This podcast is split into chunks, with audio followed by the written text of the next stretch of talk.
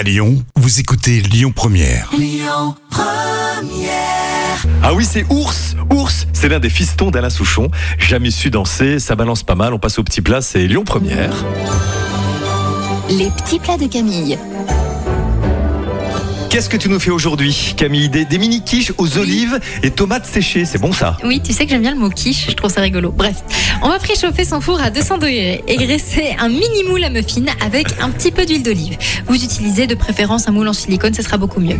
On va mélanger des noix de cajou, du lait, de l'huile, de la farine de pois chiche, de la fécule de maïs, des flocons de levure, du sel et de la moutarde en poudre, ainsi que du poivre. Vous mettez tout ça dans un robot jusqu'à l'obtention d'une masse crémeuse homogène.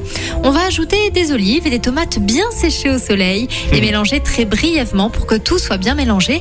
Mais attention, les morceaux d'olives et de tomates séchées doivent rester intacts. hein.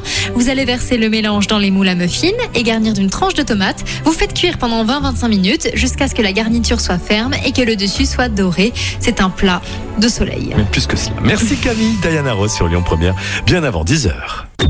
Écoutez votre radio Lyon Première en direct sur l'application Lyon Première, lyonpremière.fr et bien sûr à Lyon sur 90.2 FM et en DAB+.